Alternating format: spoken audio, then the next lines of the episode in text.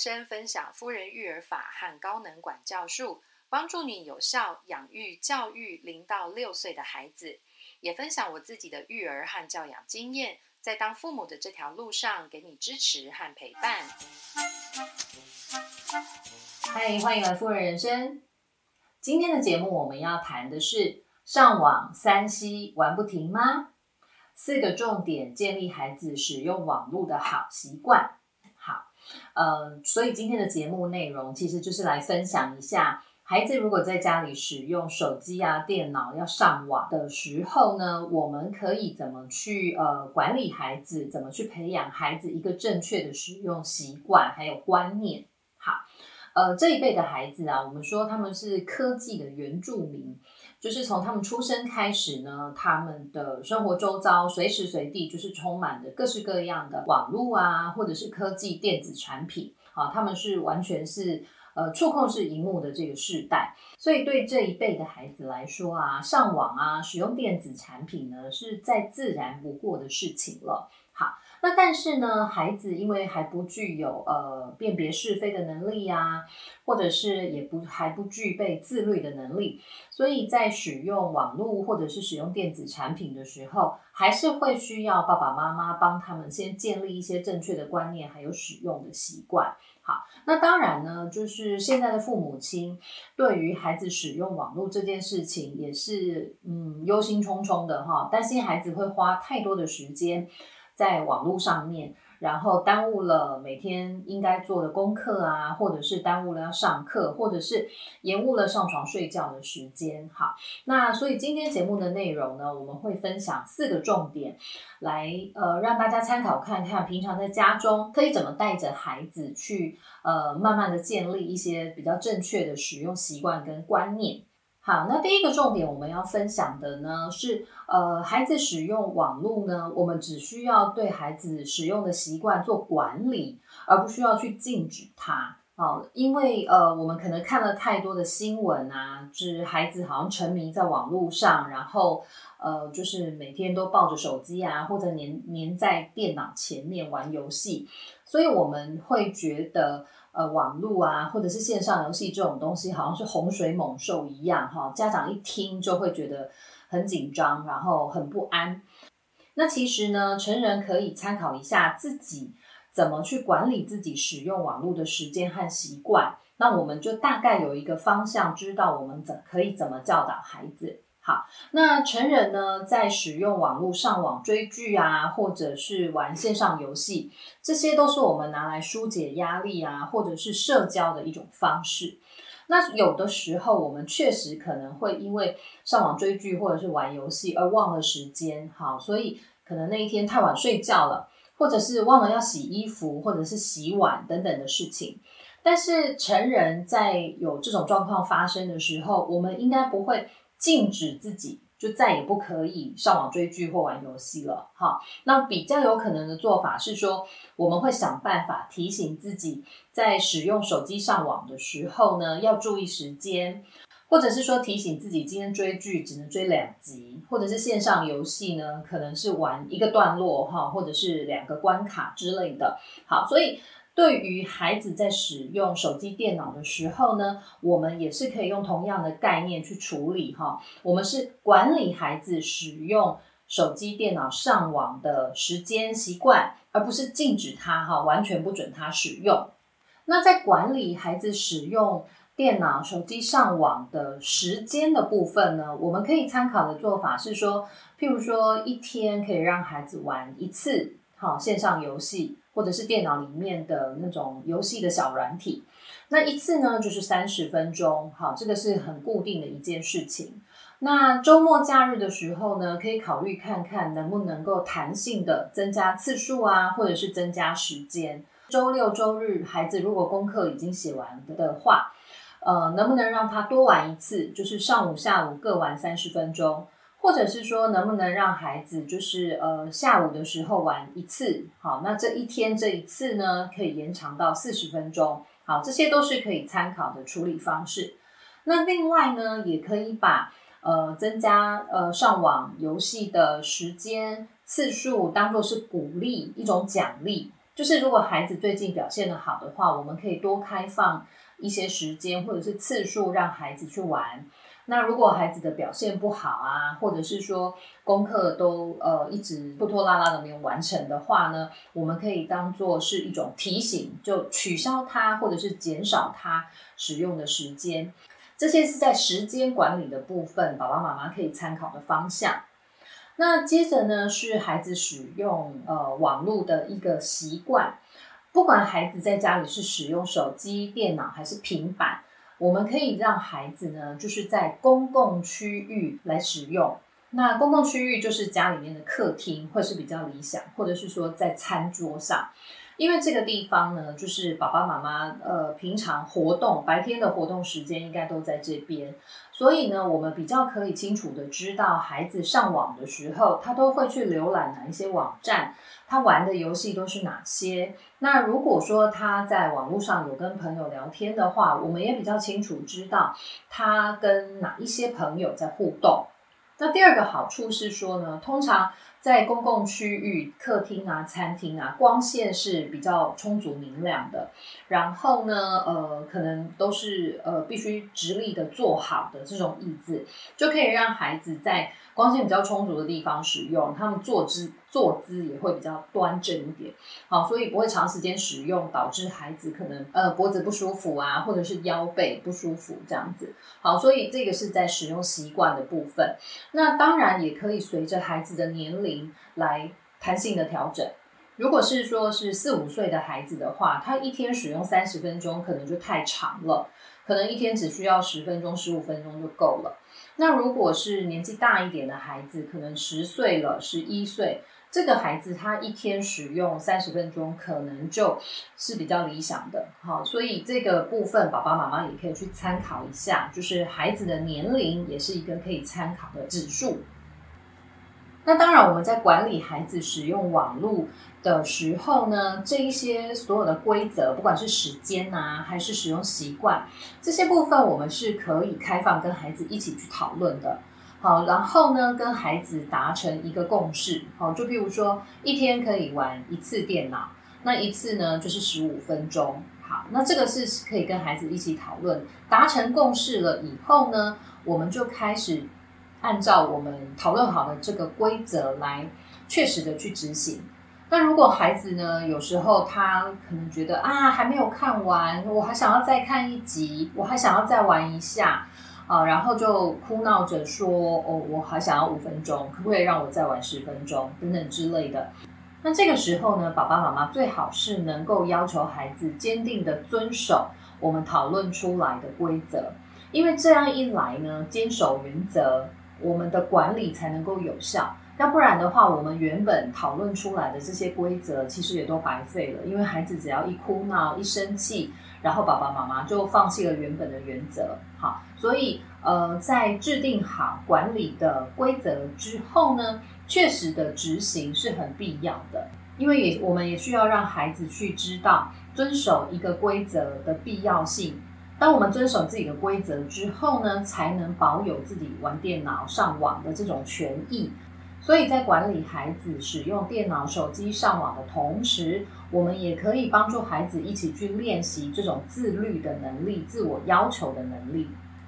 好，那接下来呢，第二个重点就是呢，我们必须在孩子的日常生活当中呢。多带着孩子增加一些不同的生活体验，去打开孩子的兴趣，还有他的生活视野。好，呃，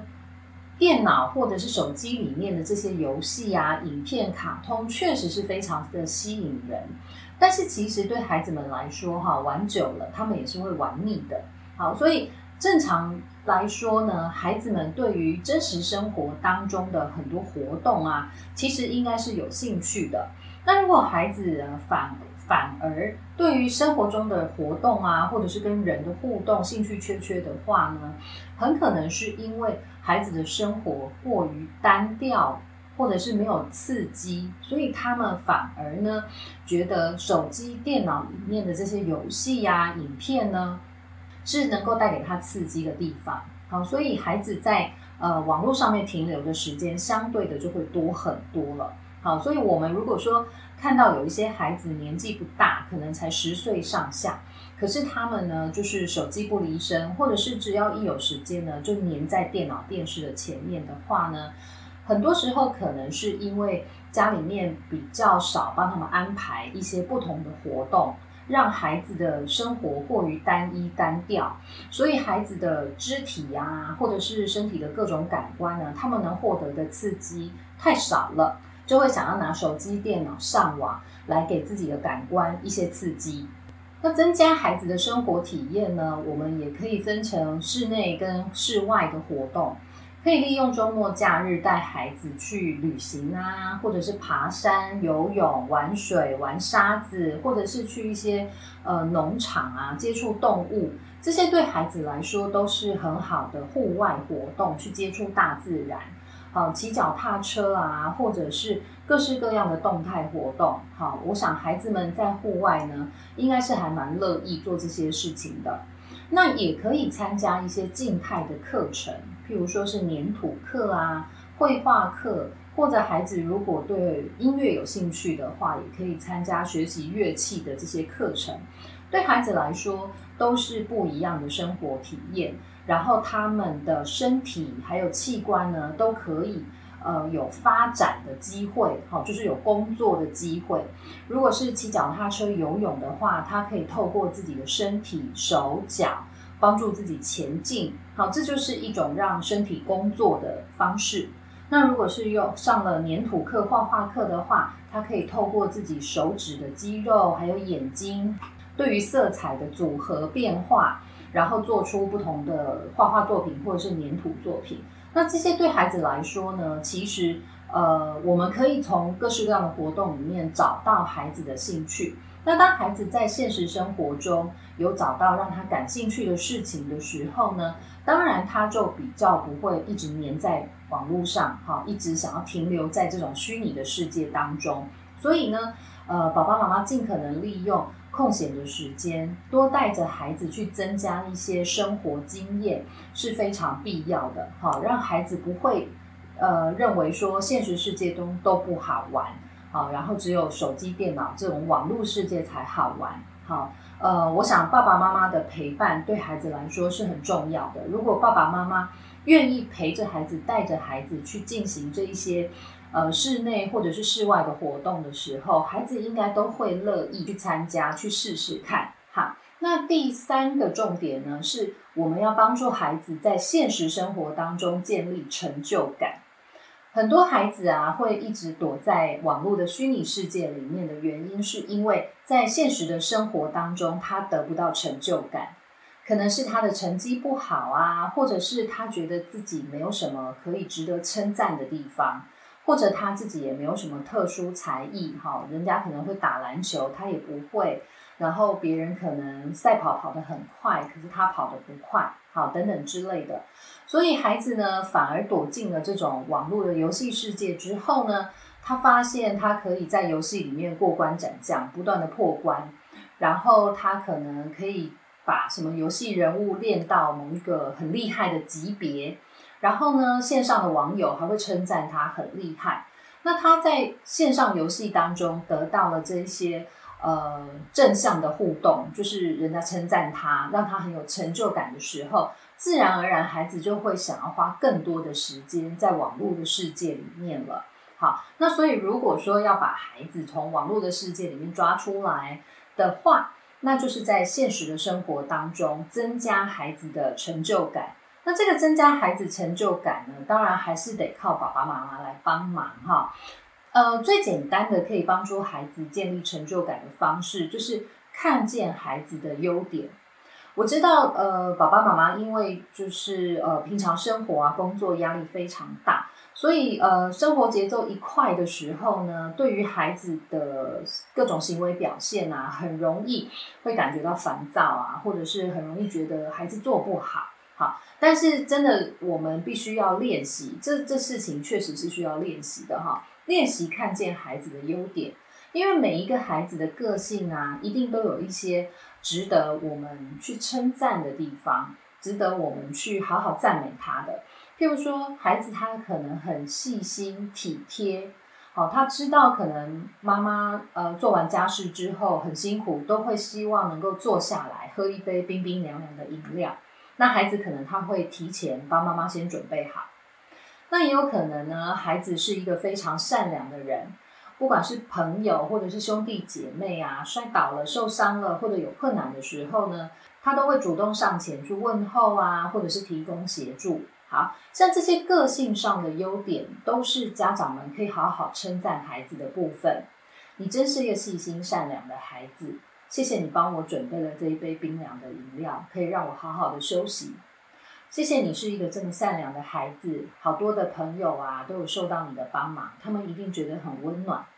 像这些都是可以鼓励孩子的话，那。这样子鼓励孩子发现他的优点，也看见他的优点的时候，孩子会觉得我是一个有价值的人。好，当孩子觉得自己有价值的时候，他当然会愿意在真实的生活当中呢，增加跟人跟人之间的互动。好，所以呃，最简单的建立成就感的方式就是看见孩子的优点。哈，这个是爸爸妈妈可以持续练习的一件事情。好，那。如果需要更进一步的帮孩子建立成就感的话呢，当然是必须在一些呃具体的事件上面，譬如说他的成绩或者是他的兴趣，我们可以先跟孩子一起讨论，然后拟定一个计划。那这个计划呢，当然会跟他想要达成的目标有关嘛。譬如说他在月考的时候呢，他想要考国语、数学都满分，好，这是他的目标，或者是说呢，在呃，这个学期结束之前，他希望游泳课的时候，他可以游五十公尺，然后中间不用休息。好，我们可以陪着孩子去讨论出他的目标是什么，然后接着呢，我们再来讨论中间呢进度是什么。一个星期呢，我们可以呃练习的进度有多少，练习的次数有多少。那每一次的练习，每一次的复习功课呢，我们要安排多少的进度，然后多少的时间？那陪着孩子把这些计划拟定好之后呢，我们可以陪着孩子去执行。譬如说他在月考之前的一个月，然后我们陪着他每天晚上复习功课。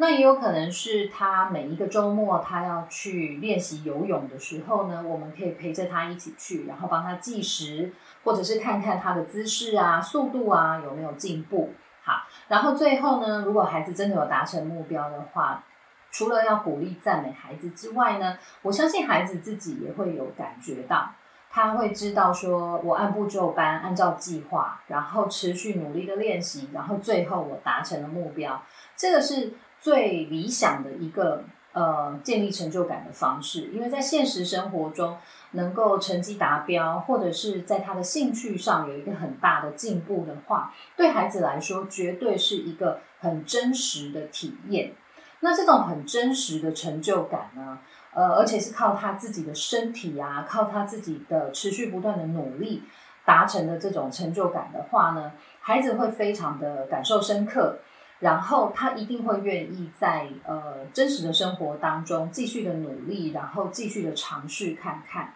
好，那这个是当然是呃可能对于成绩很有兴趣，或者是有明确的呃兴趣的孩子呢，我们可以尝试的呃帮助他建立成就感的方法。好，那如果说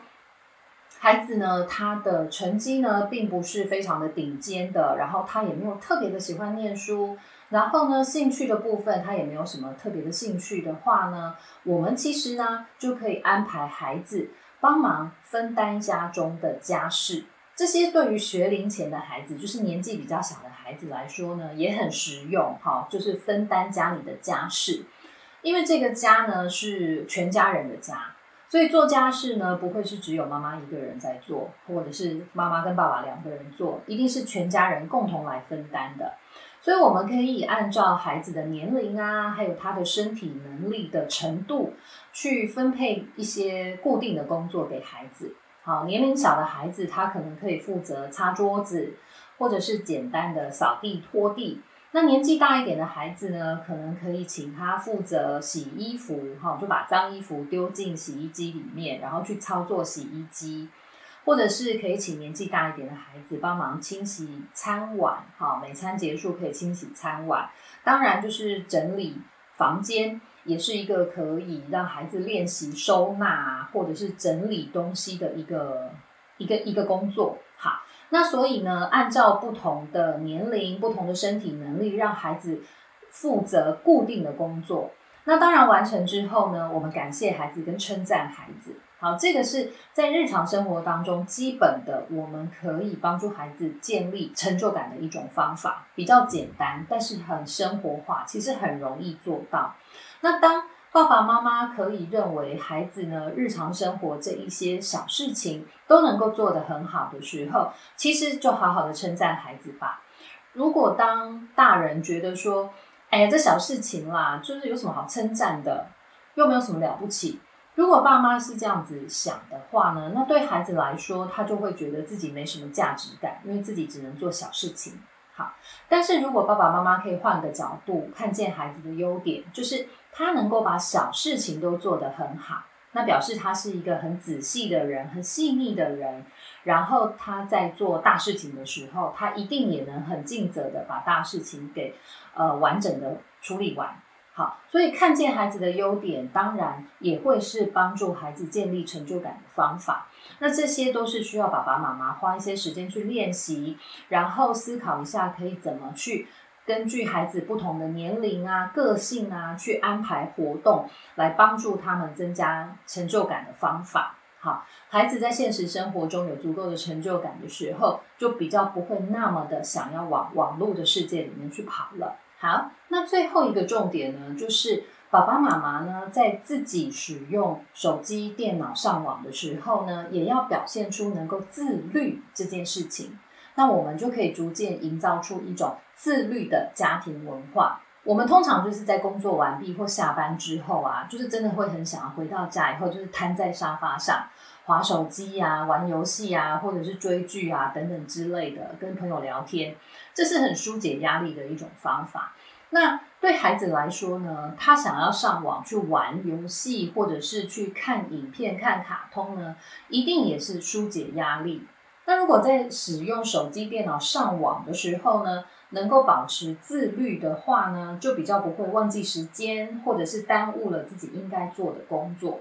那这种自律能力对成年人来说呢，多半呃不算太难。啊，如果真的有的时候是忘了时间，或者是耽误了工作的话呢，那下一次呢，我们应该都能够提醒自己要再多留意。好，那这种自律能力对孩子来说呢，要在小学的中高年级之后才会发展出来。好，所以在小学低年级以前呢，孩子还处在所谓的他律期，需要他人来规范他的这种时期。好，所以如果说从孩子小一点的时候呢，爸爸妈妈就能够呃很确实的去规范孩子啊使用网络的时间还有习惯的话呢，确实能够逐渐的帮孩子建立一个比较正确的使用观念。那还有最更重要的就是说。爸爸妈妈能够在孩子的面前表现出自我约束、自律的这种样使用样貌的话呢，也能让孩子更清楚的看见使用手机、电脑上网的时候呢，自律是一个什么模样。呃，我们常常说啊，身教重于言教，意思也就是说呢，爸爸妈妈的一言一行呢，孩子都会呃潜移默化的把它模仿学起来。好，所以。爸爸妈妈如果在使用手机的时候啊，呃，没有时间概念，而且随时随地都在使用，然后呃，会耽误了时间，或者是延误了工作，那孩子就会觉得哦，使用手机原来就是这样啊。于是对孩子来说呢，他也不会觉得使用手机的时候有必要遵守什么时间概念啊，或者是有必要就是坐在电脑前面要坐直啊，或者是躺着歪着也没有关系。好，这个是爸爸妈妈必须要示范给孩子看的。好，在时间上呢，有没有办法自我约束？那如果说爸爸妈妈自己都没有办法约束自己使用手机、电脑的时间的话呢，那对于孩子来说呢，他也不会想要去遵守我们前面讲到的，哈，就是亲子之间共同制定的使用手机、电脑上网的规定了。好，因为孩子会觉得你都不遵守，为什么要我去遵守？所以在爸爸妈妈使用手机、电脑上网的时候呢，我们确实是需要多提醒自己一下，因为我们还在帮助孩子建立自律能力的这个时候。好，那当孩子呢自律的能力建立起来了，他们有足够的能力去提醒、帮忙自己，呃，不要因为上网而忘了写作业啊，耽误工作之后呢，我们的生活确实是可以比较自在一点的。那如果亲子双方呢都能够做到这种很自律的呃使用习惯的话呢，那整个家庭的文化就会变得很和谐、很正向。好，大家会很清楚的知道，手机单纯就是工具，是我们拿来疏解压力啊，提供呃休闲娱乐的一种工具，而不会因为使用手机的时间过度了，或者是使用手机的习惯不好。亲子之间时常的发生冲突，好，这个是我们不想要乐见的。好，那现代科技呢？它是一个工具，这个工具就是提供我们的生活更多的便利性，提高我们的生活品质用的。那如果呢，我们花了过多的时间，或者是过多的心思在这个网络或者是手机、电脑这些工具上的话呢？很容易在现实生活中亲子之间发生摩擦，或者是人际互动之间有一些问题。这样的话就真的不太值得了，因为现实的生活才是我们每天生活的重心。所以在孩子小的时候呢，我们就是呃多花一点心思、心力，然后陪伴孩子，引导孩子去建立比较正向的使用手机、电脑上网的这种习惯还有观念。好。那最后呢，我可以来分享一下我们家的孩子在使用这些电子产品上网的这一些习惯。因为我自己不是一个很乐于使用现代科技的人，好，譬如说看书呢，我还是习惯看纸本书，我不太习惯看电子书。那如果要写东西呢，我会比较习惯就是拿纸笔出来写，好，然后呢，我比较不习惯是打在电脑上。那当然，我有逐步的，就是在调整这些习惯，让自己比较能够电子化。好，那所以呢，对于我自己的孩子来说呢，我不太喜欢，就是孩子在小的时候呢，就使用手机或者是电脑上网。好，那还蛮有意思的是，我先生，因为我先生的职业呢，就是科技业，他是一个每天都在电脑前面待很长时间工作的人。然后他的生活的各个面向呢，他都仰赖呃网络、手机、电脑，然后带给他各式各样的便利性。好，他非常的活用跟善用这些呃网络科技的工具。那但是对我先生来说呢，他觉得对学龄前的孩子来说，或者是像我们家哥哥现在二年级，我先生都觉得孩子没有需要使用这些呃电子产品，所以我们家的孩子呢。呃，上网的时间非常非常的少，在我们自己的家里面呢，没有电视机。然后平常孩子放假、放学在家的时间呢，他们也不会吵着要看电脑或者是看手机。他们如果要拿爸爸妈妈的手机的时候呢，他们必须要先问妈妈：“请问我可以拿你的手机吗？”爸爸：“请问我可以帮你把电脑盖起来吗？”好，他们必须经过爸妈的同意，他们才能够碰。电脑跟手机，因为电脑、手机呢不是孩子的，是爸爸妈妈的，所以他们必须经过别人的同意才能拿别人的东西。好，那所以呢，我们家的孩子就是他们，其实到现在一个二年级，一个大班，他们都不知道怎么打开手机，怎么上网，啊，他们是不知道怎么使用的。好，那我也不想教他们，然后我先生也觉得没有必要教他们。那孩子在家会不会无聊呢？其实还真的不会。我们家两个孩子，如果是周末放假的时候呢，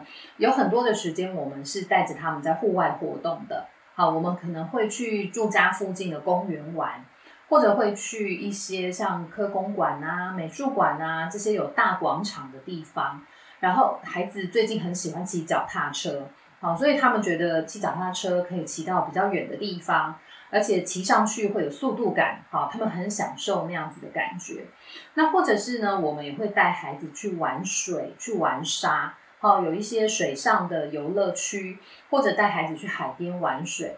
他们很喜欢这种接触大自然的水呀、沙子啊、草地啊这种感觉，就是有一种很开阔、很自由的这种感受。那如果外出旅行的话呢，我们可能会选择一些农场啊，啊，或者是一些昆虫馆啊，或者是可以让孩子实际去操作体验的一些博物馆，好，恐龙馆。那孩子越大，他们就会记得他们上次去了什么地方，玩了什么东西，或者是看见什么东西。然后他们回到家中呢，就会想要自己画出来，或者是把它做出来。好，所以在我们家里面呢，一定会有蜡笔啊、图画纸啊、粘土啊，呃，然后孩子呢，他们就会呃，随时想做这些手工艺的时候呢，他们就有材料可以拿出来做。那最近呢，还更有趣的是呢，呃，孩子们会把纸箱拿出来，大大小小不同的纸箱拿出来，做成各式各样的东西。好，他们可能会做成一个自己的家，然后上面就是铺一个毯子或者是大毛巾，然后就有一个屋顶可以钻进去。那或者是呢，他们会把，呃，这个纸箱做成一个机器人的外壳，然后整个人是可以钻进去的，穿在身上这样子。好，那我们家的孩子呢，有没有使用三 C 产品的机会呢？有，他们会在外公外婆家的时候呢，会使用三 C 产品。那孩子在学习的速度是非常快的，所以大人完全不用担心说他们会不会跟不上别人，会不会呃花很多时间才能学会使用电脑。呃，他们在外公外婆家的时候呢，孩子会要求外公外婆让他们看手机里面的卡通，或者是打开电脑让他们看。好，那原本呢都是外公外婆协助帮忙操作，在 YouTube 上面找一些卡通。那渐渐的呢，哥哥先学会了怎么使用滑鼠，然后怎么点选他要的影片。然后呢，慢慢的孩子就发现说，在网络上除了卡通之外，还有很多东西可以看。那还不错的是呢，我们家孩子会选择的影片呢，大概就是一些制作手工艺的影片。好，就是自己怎么用。色纸啊、吸管啊、饮料罐啊，做出一些小玩具或者是动物啊、机器人的形状。好，孩子们就是我们家的孩子对这个是有兴趣的。那后来呢，外公外婆家最近换了电视机，那新的电视机的功能呢就非常的齐全，它就像是一个大型的触控手机一样。好，所以呢，连弟弟都学会怎么操作这个新电视了。遥控器拿起来，然后只要按下 YouTube 这个功能键，然后呢，只要对着遥控器说他想要看什么东西，譬如说宝可梦，然后他就会搜寻出现很多宝可梦的影片，然后孩子也知道怎么用电视遥控器去选择他要看的影片，然后更厉害的是还会快转、暂停、播放等等的哈，这是让我非常的惊讶。好，所以这是我们家对孩子使用。呃，三 C 产品的管理方式，好，原则上就是我们觉得孩子目前还没有那么多的必要性，所以我们提供给孩子使用呃手机、电脑上网的时间非常的少，大概几乎只有周末的时间，他们可以在外公外婆家看一个晚上的电脑或者是电视卡通这样子。那孩子如果大部分时间待在家里面，除了就是我刚刚提到的一些户外活动啊，在家里面做手工艺之外呢，那还有一个很重要的是呢，我们的孩子从小都有听故事的习惯，好，就是爸爸妈妈念故事书的习惯，所以我们呃固定在每天晚上的睡前一定会帮孩子念故事书。那以前呢是帮孩子会买故事书，我说我们家里面累积的故事书大概有超过一百五十本。那后来呢？是因为家里实在放不下，所以后来我们就改成去图书馆借故事书。那我发现孩子呢，养成这个阅读的习惯之后呢，他们很喜欢看故事书。好，各式各样的故事书我都会让他们看。所以像哥哥现在上小学之后呢，他会找的一些故事书，譬如说像《怪杰佐罗利》啊，或者是《屁屁侦探》啊这一些。还有一些什么科学小百科这种漫画式的，好，那这一些呢，对呃学小学低年级的孩子来说，都是他们有兴趣的呃读物。那我也还蛮愿意让他们看，因为不管怎么样，他们都是阅读。好，那对于小学一二年级的孩子来说呢，能够自行阅读是一件他们还蛮开心的事情啊，因为懂得注音的拼音了，或者是他可以认出一些字来。所以他们是很能够自己看懂一些书籍的。那弟弟还是不行啊，因为弟弟大班还没有那么厉害，所以我们还是维持着就是每天念故事书这件事情。然后孩子在家里面没有事情的时候呢，他们也会随时就是把家里面的故事书或者是图书馆借回来的书呢，随手就拿起来看。所以有时候我都会开开玩笑说，我们家是书香世家。啊，有的时候早上起床，周末的早上起床，会看到两兄弟就是自己躺在沙发椅上，然后一人拿了一本书在看。好，那所以我想要表达的就是说，我确实觉得对年龄小的孩子来说，上网啊，或者是使用手机、电脑，对他们来说未必是必要的。真的在生活当中是有很多其他有趣的事情，或者是有很多有意思的事情可以让他们去做。那当他们去体验过这些事情之后呢，他们会能够增加很多身体的能力。好，譬如说我们家因为常常听故事书，所以他们的语言能力都比较好。那当然，上了小学之后，如果自己还能够有阅读习惯的话呢，他的这个认字啊，或者是拼注音的能力速度也会加快。好，所以这一些现实生活当中的生活经验。生活体验都是能够增加孩子的身体能力，还有一些认知能力的方法。那我觉得到目前为止，呃，是比让孩子使用手机、电脑上网来的有帮助。好，所以这个是我自己对于孩子的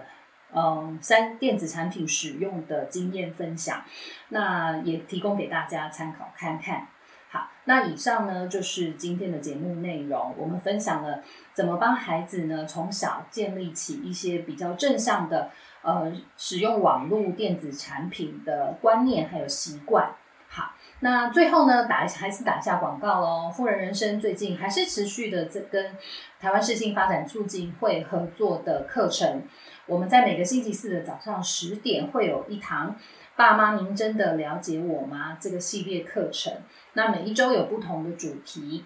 然后呃，协会的徐怀谦秘书长呢会跟大家分享每一种孩子的新闻问题呢，爸爸妈妈有什么可以使用的小技巧，然后我们可以在家里怎么协助孩子调整。好，那以上呢就是今天的节目内容，我们下周再见喽，拜拜。